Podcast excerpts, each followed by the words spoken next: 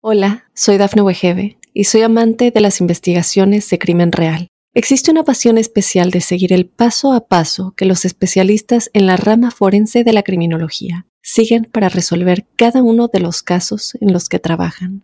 Si tú, como yo, eres una de las personas que encuentran fascinante escuchar este tipo de investigaciones, te invito a escuchar el podcast Trazos Criminales con la experta en perfilación criminal, Laura Quiñones Orquiza en tu plataforma de audio favorita.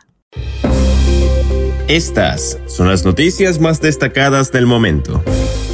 Clima severo apunta al noreste y las llanuras esta semana. Pronóstico para el martes, miércoles y jueves. Incendio en planta química de Omaha obliga a residentes a evacuar. El Chapo se queja por trato cruel o injusto en la cárcel y sufre estrés y depresión recaudan 2,7 millones de dólares para la familia de la maestra Irma García, asesinada por Salvador Ramos. Hola, ¿qué tal amigos y amigas de Mundo Hispánico? Les saluda Santiago Guevara dándoles una cordial bienvenida. De inmediato comenzaremos con las informaciones. El clima severo continuará luego de que fuertes tormentas eléctricas y tornados azotaron las llanuras del norte y el medio oeste superior el lunes de Memorial Day y hasta las primeras horas de la mañana del martes, pero ahora se desplazará al noreste y las llanuras. De acuerdo con un reporte del periódico New York Post que citó Fox Weather, aunque la amenaza de tormentas severas es muy probable este martes, las posibilidades de tornados son mucho menores. Los pronósticos indican que el granizo grande y vientos fuertes con posibilidad de tornado aislados se extienden desde Michigan hasta Texas y con las mismas áreas obteniendo lluvia día tras día, las inundaciones repentinas son una preocupación. En este sentido mencionó Oklahoma City, Kansas City y Chicago están en trayectoria del fenómeno.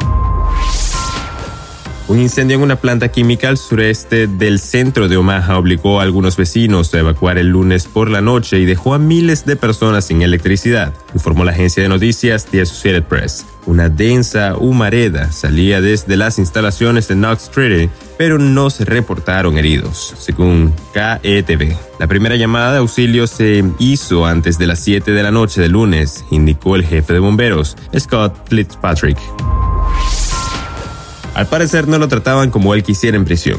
El mexicano Joaquín El Chapo Guzmán lo era, un terrible excapo del narcotráfico, se quejó por la vida cruel e injusta que está enfrentando en una cárcel de máxima seguridad en Estados Unidos, de acuerdo con un reporte del diario Metro. En una carta de siete páginas, el Chapo de 65 años afirmó que está siendo maltratado en la prisión de máxima seguridad y que eso está afectando su salud. Debido al trato, ahora sufro de dolores de cabeza, pérdida de memoria, calambres musculares, estrés y depresión. Escribió en inglés al referirse a la cárcel de Florence, en Colorado.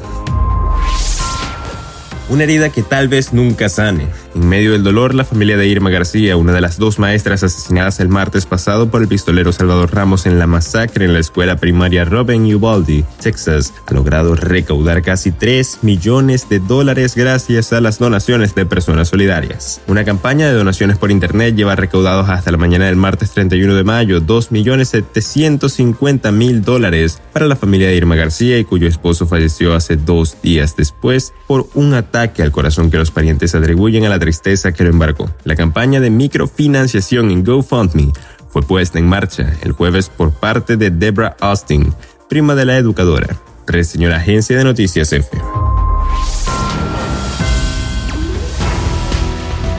Bien amigos, de esta forma ponemos punto final a esta emisión de Mundo Now. Les ha informado Santiago Guevara recordándoles que aquí en Mundo Hispánico estamos a tan solo un clic de la información.